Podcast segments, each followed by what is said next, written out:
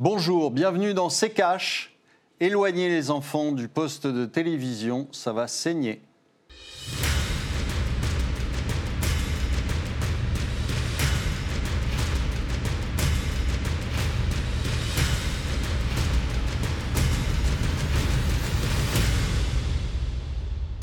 Bonjour, nous allons vous parler d'Italie aujourd'hui et pas seulement la Dolce Vita et les pâtes bolognaises, les relations entre l'Europe et l'Italie, les relations entre euh, l'Italie et la France. Bonjour Estelle. Bonjour Olivier, bonjour à tous, bienvenue euh, dans Sécage. Donc Olivier, euh, vous l'avez dit aujourd'hui, direction l'Italie. Que devient la botte depuis l'arrivée euh, du gouvernement Conte en juin 2018 Dans ce gouvernement, deux poids lourds controversés. Luigi Di Maio, le vice-premier ministre issu du mouvement anti-système 5 étoiles, et Matteo Salvini, leader du parti d'extrême droite de la Ligue, ministre de l'Intérieur. Alors Olivier, quel est selon vous l'état des relations entre Bruxelles et Rome depuis l'arrivée de ce gouvernement alors, c'est probablement plus un gouvernement euh, Salvini qu'un gouvernement Comté. Euh, Salvini a pris la main. Je pense qu'il euh, est largement en tête de tous les sondages et devant le M5S aujourd'hui. Hein, je pense que c'est un, magicien qui agite la main gauche. Donc, il vous montre ce qu'il a envie de montrer, c'est-à-dire euh, principalement la question migratoire, puisque c'est là-dessus que les gens se sont focalisés à partir de l'Aquarius. Euh, tout le monde s'est euh, braqué là-dessus, et pendant ce temps-là, on voit quand même qu'ils sont probablement en train de préparer une sortie de l'euro. Ils ont fait des nominations de gens qui sont profondément europhobes. Il y a des économistes là-dedans qui sont, sont, très europhobes et très avancés sur la question de l'euro. On sait que, enfin, il n'y a pas de débat là-dessus. L'Italie a souffert de son entrée dans l'euro, autant en production industrielle qu'en chômage, qu'en euh, sur à peu près tous les sujets. Les Italiens, on est, on est dans un dit qu'ils allaient sortir de l'Europe. Pour l'instant, il n'y a pas de. non, ils l'ont pas dit. Ils l'ont pas dit comme ça parce que parce que je pense que le jeu, c'est surtout de d'abord de préparer la chose parce que ça se prépare. Ça ne se fait pas comme ça au pied levé. Euh, parce qu'à ce moment-là, vous, risquez d'en souffrir beaucoup. Et donc, euh, ça se prépare. Et puis, secondo, euh, le jeu politique, en tout cas, de, de, faire porter la faute à l'Europe et non à la Commission européenne et non pas à eux. Ils vont pas, ils savent que ça va être compliqué, ils savent que ça va être difficile. Le, ça va être difficile pour les banques, ça va être difficile pour l'économie italienne, ça va être difficile pour toute l'économie de la zone euro. Donc ils n'ont pas intérêt à être les responsables de ça. Donc euh, c'est une négociation, c'est du marchandage de tapis, hein, c'est ni plus ni moins ça. Donc tout le jeu consiste à dire ah ben moi je suis tout à fait pour euh, rester dans l'euro, euh, préparer en revanche la sortie et pour pouvoir dire après sur une, déclaration malheureuse ou sur une action malheureuse de la Commission européenne de dire ah oui mais non c'est pas moi c'est eux euh, qui nous ont obligés à sortir et donc à ce moment-là vous remettez la faute sur la Commission européenne et politiquement c'est beaucoup plus intelligent. Alors on, va, on reviendra euh, sur euh, la zone euro et sur une éventuelle sortie de l'Europe plus tard. on, on, va s'attarder en revanche sur l'économie. on a appris le 31 janvier que l'Italie était entrée en récession fin 2018. Le PIB, le produit intérieur brut, a diminué de 0,2% au quatrième trimestre. Sur l'ensemble de l'année 2018, la croissance italienne atteint 0,8%. Euh, ce sont des chiffres, Olivier, qui viennent un petit peu contredire les plans euh, de la coalition populiste au pouvoir, non? Mais ça vient contredire les plans de tout le monde. Euh, L'Europe sera en récession depuis le probablement début de l'année ou à la fin du premier trimestre, peu importe, mais on sera tous en récession. Ce n'est pas simplement l'Italie, l'Allemagne, vous avez vu, ils venaient d'abaisser leurs prévisions de, croissance, hein. ils sont passés de 1,8 à 1. D'accord Ce qui n'est pas du tout la même chose. Hein. Euh, et en attendant, probablement, de passer à zéro. Donc, euh, euh, l'Allemagne, l'Italie, vous allez avoir la France dans pas très très longtemps. Euh, donc qui va, euh, va l'annoncer aussi. Donc toute l'Europe va être en, récession. Et puis il n'y a pas que l'Europe, il y a la Chine qui est en récession, et il y a aussi probablement les États-Unis. Donc euh, le monde entier va être en récession. Alors je vais vous dire, les prévisions de budget, on va tous s'asseoir dessus tranquillement. C'est-à-dire que euh, tout ce qui a été fait avec des croissances de 1,5%, 2%, etc., tout ça, ça tombe à l'eau, hein, puisque les recettes vont être très inférieures à ce qui était attendu. Ça veut dire que quand Giuseppe Conte dit mmh. qu'il se dit confiant dans le fait que celle-ci repartira au deuxième semestre, vous n'êtes pas aussi confiant que lui? Mais bien sûr, mais toujours ça repart. Euh, on, le dit et puis on espère que ça va arriver. Non, euh, aujourd'hui, on est en récession mondiale, ça risque d'être assez saignant. Euh, et donc, je peux vous dire que les deux ou les deux quatre, peu importe, sont très très loin.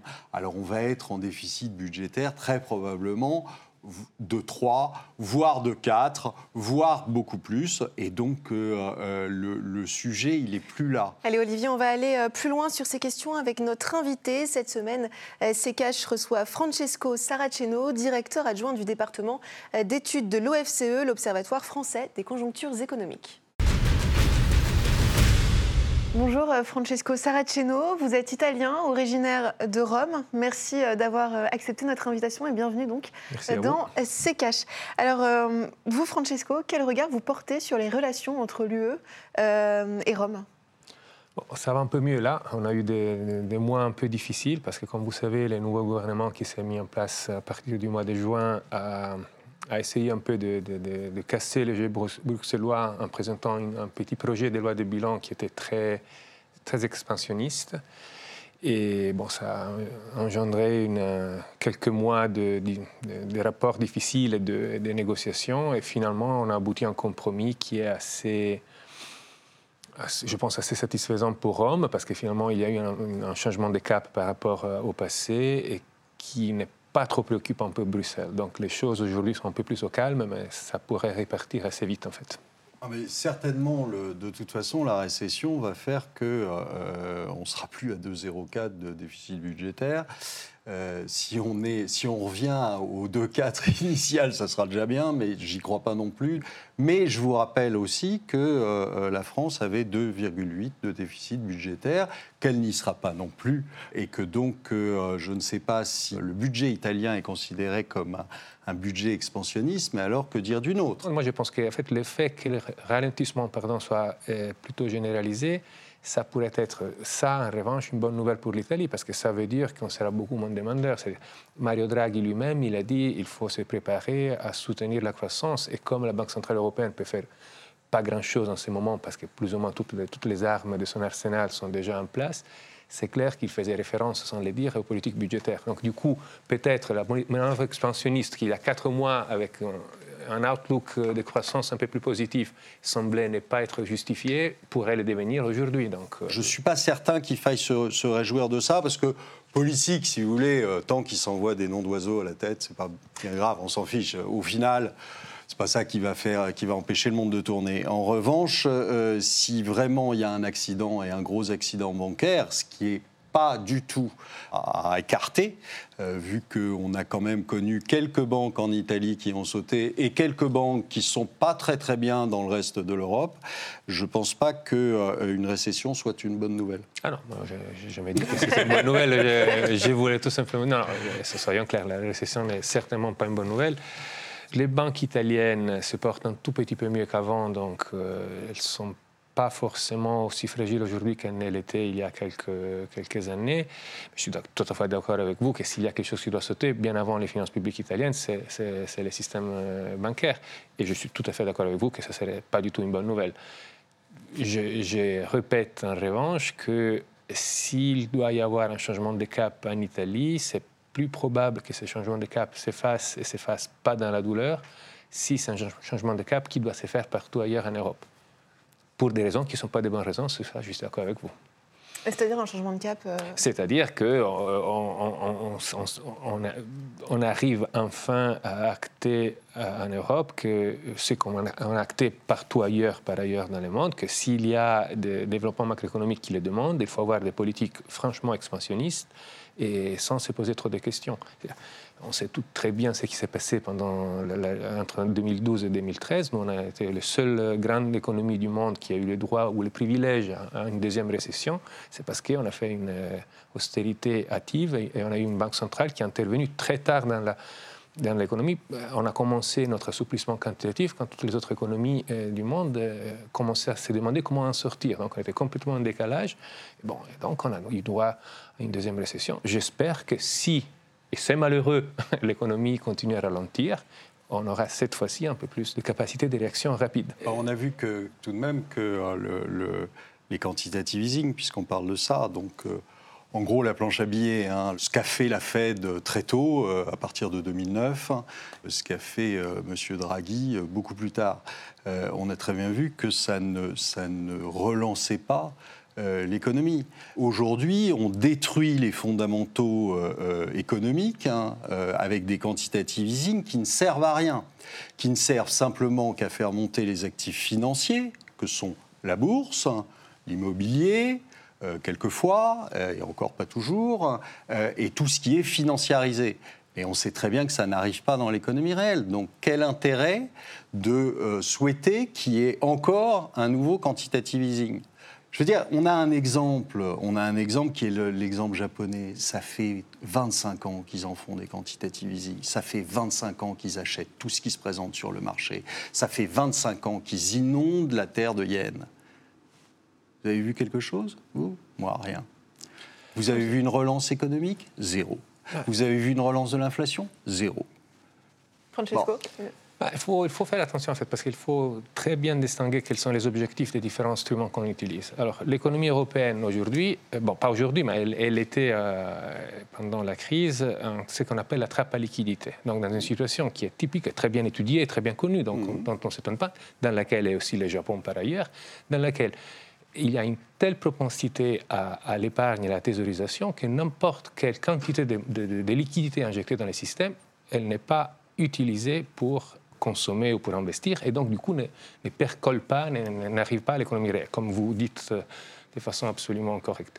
Ceci dit ne veut pas dire que le quantitative easing est non nécessaire, parce que le quantitative easing a l'objectif de récapitaliser un système bancaire qui était très fortement sous-capitalisé au début de la crise. Il y, donc, les, il y avait les LTRO. Et du coup, ben, ben, les LTRO, c'est une forme différente de quantitative ah oui, c'est la même chose. Mais c'est une, forme qui a fonctionné puisque ça répondait à une demande de trésorerie et donc, on a répondu à cette demande de trésorerie. Donc, Quantitative easing, il ne il, répond pas à une demande de trésorerie. Faites-moi terminer moi. Donc, donc ça, c'est la première chose. Non, parce que, donc, donc ça, c'est le premier objectif qui a été certainement rempli entre les différentes formes d'injection de, liquidités qu'on a mis. On a pratiquement mis en sécurité un système financier qui, entre 2008 et 2009, était vraiment mal, barré. La deuxième chose qu'il fallait faire, c'était de relancer la croissance. Pour ça, la politique monétaire, on le savait, tout le monde le savait, n'était pas du tout l'outil de prédilection. Et en fait, Mario Draghi a été, moi j'ai écrit un papier il y a quelques années que j'appelais un, acteur principal, malgré lui, de la pièce européenne. La BCE était bien contente de rester assise derrière et laisser les autres conduire. Le problème, c'est qu'il n'y avait personne au volant. Donc il n'y avait pas les gouvernements, il n'y avait pas la Commission. Donc ce qui a manqué en Europe, c'est la politique budgétaire. C'est pour ça que la Banque centrale a dû rentrer, avec un instrument qui était clairement sous-optimal par rapport à la politique budgétaire, qui était trop restrictive. C'est ça le problème. La Banque centrale européenne a fait ce qu'elle devait. Elle a rendu les conditions de crédit les plus faciles possibles. Après, il faudrait qu'il y ait de la demande de crédit, il faudrait qu'il y ait de la consommation, de l'investissement. Et tout ça, ça revient seulement s'il y a la confiance et s'il y a une relance euh, de l'économie. Et tout ça ne peut passer que par la politique budgétaire, un trappe à liquidité. Tout ça, on le sait depuis 1930, et malgré ça, ce qui s'est passé en Europe n'a pas été ça. Alors Francesco, on va revenir sur l'Italie. Euh, ce qui se passe en ce moment, est-ce que cette montée un petit peu euh, d'euroscepticisme, euh, et, on l'a vu dans des relations tendues entre le gouvernement français et le gouvernement italien, est-ce que finalement l'Italie ne risque pas de se retrouver un petit peu isolée? C'est clair qu'ils sont de plus en plus isolés et de moins en moins écoutés. Et sauf quand ils, pèsent plus vraiment. Euh, sauf quand ils arrivent, parce que sur certains dossiers, sur les dossiers par exemple des immigrés, ils arrivent parfois à avoir un petit pouvoir de chantage où ils arrivent à, infléchir un peu les mais, mais, l'Italie aujourd'hui est en dehors de tous les jeux. C'est-à-dire après. Euh, est-ce que c'est très important? Est-ce que l'Europe est en train de, mettre en place un, un, chantier où il y aura un nouveau... Je ne sais pas ça, mais en tout cas, s'il y aura un processus de réforme qui enfin se déclenche, s'il y aura enfin un vrai débat sur où devrait aller l'Europe et à quoi elle devrait ressembler dans 10 ans, je pense que l'Italie ne sera pas un des acteurs principaux de ce débat. Et c'est parce qu'ils se sont de plus en plus isolés depuis, depuis 9 mois. là, ça n'a jamais marché. La politique de, battre les poings sur la table, on dit en italien, battre les poignets sur la table, je ne sais pas comment on dit ça en français. ça marche peut-être à très mhm. court terme, mais à long terme, ça décrédibilise. Olivier Lisali devrait arrêter de taper du poing sur la table comme ça? Non, je ne suis pas sûr du tout. Euh, ça dépend ce qu'ils ont, dans le, ce qu'ils ont finalement dans la tête. Moi, je ne suis pas certain que euh, dans la tête de, de M. Salvini, il n'y ait, pas, euh, ait pas une sortie de l'euro et de l'Europe. Aujourd'hui, vous avez un, Enfin, je pense que. Euh, bah, tous hein. les, tous les. Oui, mais ça, ça, ça s'appelle de la négo, ça. Vous avez euh, aujourd'hui un, sentiment euh, souverainiste, entre guillemets, c'est-à-dire des gens qui se sont aperçus que l'Union européenne, c'était une secte avec des gens qui ne sont pas élus. Monsieur Juncker, la Commission européenne, qui n'est pas élue et qui décide, qui décide pour nous. Et euh, je pense qu'en France, euh, il y a euh, suffisamment de mouvements, en Autriche, en Pologne, il y a pas mal de pays qui, aujourd'hui, se sont aperçus que l'euro était une bêtise. Enfin, je veux dire, il y, y, a, quand même quelques prix Nobel qui se sont réveillés et qui ont vu que l'euro était une bêtise affreuse. Mais ce qui est fou, c'est que justement, personne ne peut en parler. Et personne ne peut en discuter réellement avec, euh, avec des chiffres, pas juste en se balançant des, anathèmes à la figure, et pas juste en disant, comme j'ai eu certains débats avec euh, des europhiles convaincus, qui me disaient Ah oui, on sait que ça marche pas, mais si on en sort, ça va être une catastrophe. Hein. C'est le seul argument qu'il y a. Une dernière réaction pour conclure, bah, Très rapidement, parce que euh, je pense qu'on a terminé ce temps. Bah, déjà, dire que, que Bruxelles décide, euh, à Bruxelles décide des gens non élus, bon, ça, c'est euh, un peu trop facile. C'est très faux, parce qu'en fait, ceux qui décident, la plupart, la Commission n'a que le pouvoir d'initiative en Europe. et, et ceux qui décident, c'est les conseils. Et les conseils, c'est nos gouvernements. Il y a M. Macron, il y a Mme Merkel, il y a M. Comte. Donc, c'est les gouvernements qui décident, les conseils. Donc, dire que, que l'Europe n'est pas démocratique parce qu'il y a Bruxelles où les gens ne sont pas élus, c'est pas juste. L'Europe, si ah bon pas, elle est démocratique, l'Europe Non, pas démocratique, pas forcément démocratique, mais c'est certainement ah pas pour ça. Et sur la deuxième chose, bon, on pourrait en débattre pendant deux heures. Moi, je pense que l'erreur des eurosceptiques de, de tous bords, c'est l'identification stricte entre les politiques dites néolibérales et l'euro. C'est comme si en dehors de l'euro, c'est seulement en dehors de l'euro qu'on pouvait faire des politiques différentes et, que, et comme si l'euro ne pouvait que, donner ces politiques-là. L'euro est une devise, les politiques, ce sont les hommes, les institutions qui le font. Et moi, je suis sûr que le même gouvernement qu'on a eu en France, s'il n'y avait pas l'euro, aurait fait pratiquement les mêmes politiques. La même chose en Italie, même chose en Allemagne, même chose en Angleterre. L'Angleterre n'est pas dans l'euro, elle a fait l'austérité aussi. Donc l'euro porte les chapeaux des politiques qui sont les résultats d'un climat intellectuel ça mortifère qui a tué la, croissance en Europe, qui n'a rien à voir avec la devise, ça a à voir avec les politiques, avec la théorie dominante, avec la macroéconomie dominante. je m'arrête là parce qu'on pourrait continuer pendant 10 heures. D'accord, sauf que l'euro, sauf que l'euro est une épine de plus. Non. Mais si, bien sûr. Merci euh, Francesco euh, Saraceno d'être venu sur le plateau de Sécage. Je rappelle que vous êtes directeur adjoint du département des études de l'OFCE, l'Observatoire français des conjonctures économiques. Chaque semaine, un journaliste de la rédaction donne son point de vue sur un sujet d'actualité. Aujourd'hui, quid des relations franco-italiennes? Rien ne va plus entre Emmanuel Macron, Matteo Salvini et Luigi Di Maio. Les dirigeants italiens multiplient les salves désobligeantes envers le président français. Retour sur ces scènes de ménage avec Antoine Vassas. Cette semaine, on ouvre le tiroir cache sur les relations franco-italiennes. Et le moins que l'on puisse dire, c'est qu'elles ne sont pas au beau fixe. Depuis plusieurs semaines, c'est passe d'armes sur passe d'armes. Si aujourd'hui nous avons encore des personnes qui quittent l'Afrique, c'est à cause de plusieurs pays européens, la France en tête, qui n'a toujours pas fini de coloniser l'Afrique.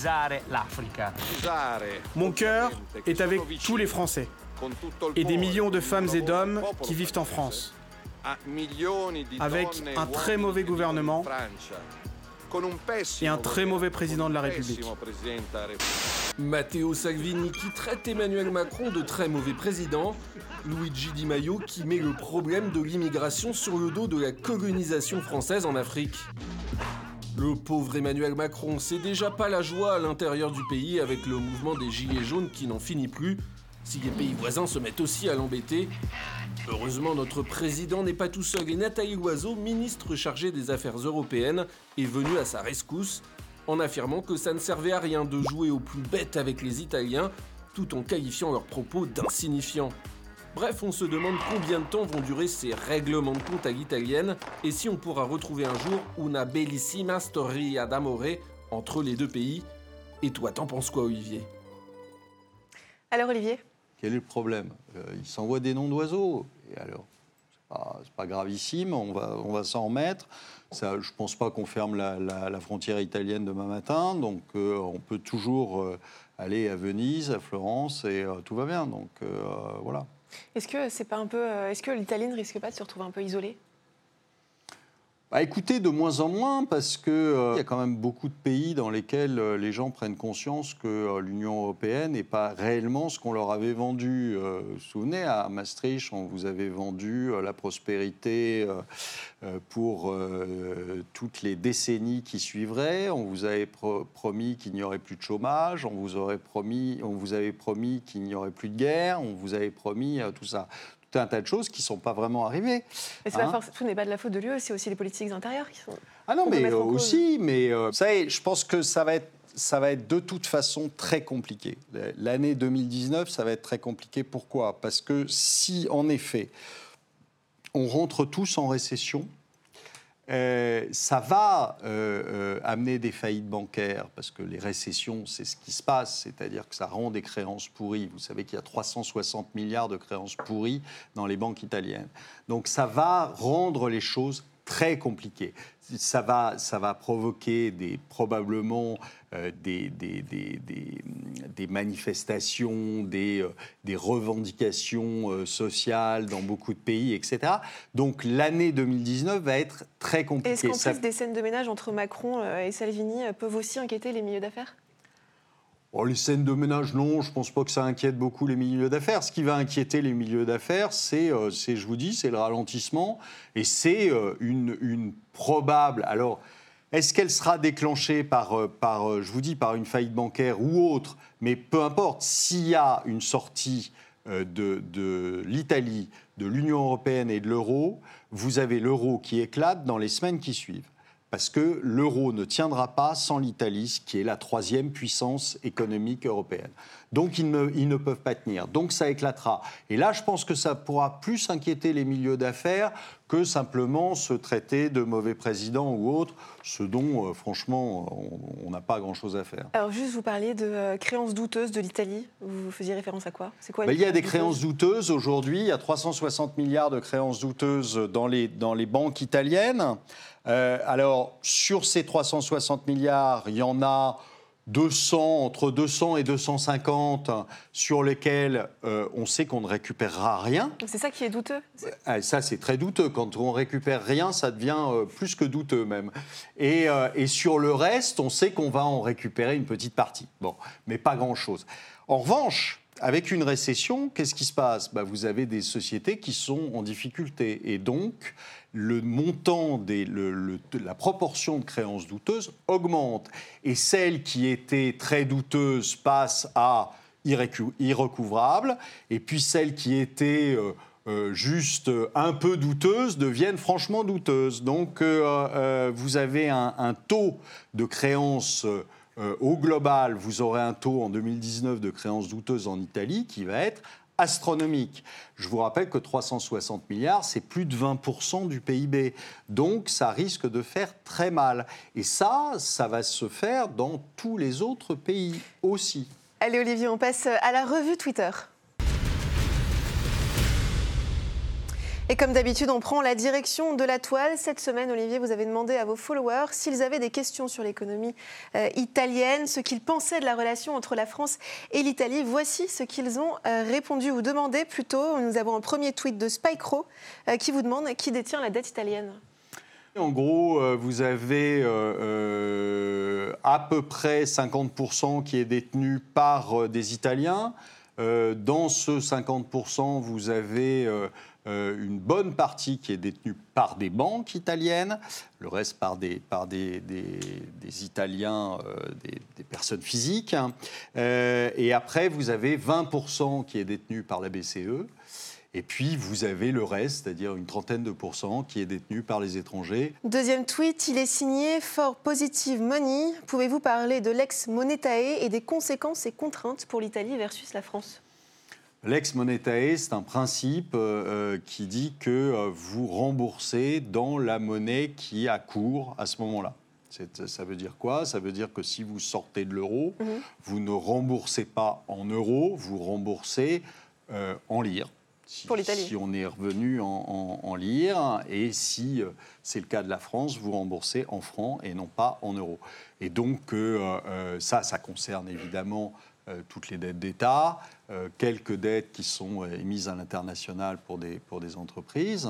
Euh, et donc euh, vous remboursez avec euh, la monnaie qui a cours, ce qui veut dire que ce qu'on vous dit en vous disant oh, ça serait catastrophique, puisqu'évidemment la lire plongeant après la sortie de l'euro, eh bien on serait incapable de rembourser les emprunts, puisque de fait, la somme à rembourser serait, serait supérieure. c'est faux, vous rembourseriez en lire. Merci Olivier pour ces explications. C'est la fin de cette émission. Merci de l'avoir suivi. Le mot de la fin, Olivier? Écoutez, je pense que euh, je vous dis les, péripéties euh, et les petits mots tendres que s'envoient euh, nos dirigeants ne me paraissent pas très importants. Ce qui me paraît important, c'est c'est l'avenir, c'est ce qui va se passer en 2019. Hein, et euh, je vous dis, ça risque d'être assez difficile. Et pour l'Union européenne, euh, ça risque d'être une fin euh, malheureuse.